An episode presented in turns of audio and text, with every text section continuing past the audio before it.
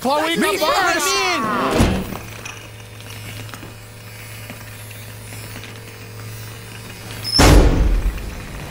Yeah, we're going undercover.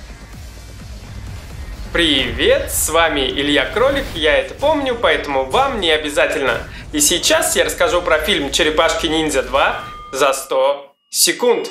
Гарри Поттер взрослел с каждой частью, здесь наоборот. Это было в 90-е, тогда тоже вторая картина была менее серьезной. И тут взяли все самое знакомое из самой популярной части франшизы, как в Звездных войнах 7, и слепили из этого фанатскую радость, как в Звездных войнах 7.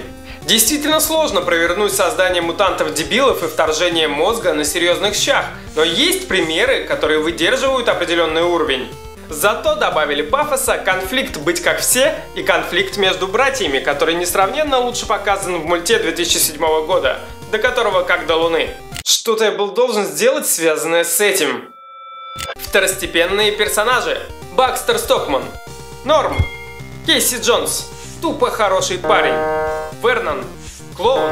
Сплинтер. Мебель. Шредер. Говно. Карай.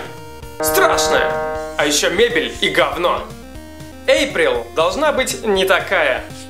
И не такая. Меган Фокс, она просто секси и все. Но появляются черепашки, и кино начинает работать. Они веселые, они создают экшен, который местами выдает такое кинцо, что полная колобанга на экране. Бибоп и Рокстеди наконец-то в кино, и половина шуток с ними работает.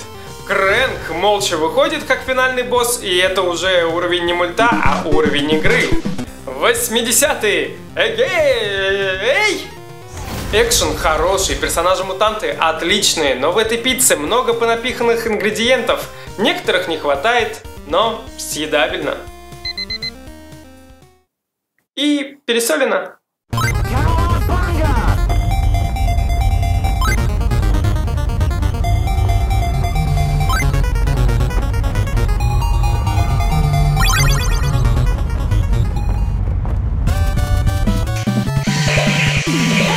Черепашья сила всегда победит! Всегда победит!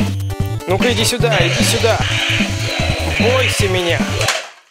Ах ты шредеровский прихвостень! О нет, гигантская собака утащила Эйприл! А ну-ка иди сюда, думаешь ты меня победишь? Я тебя сам победю!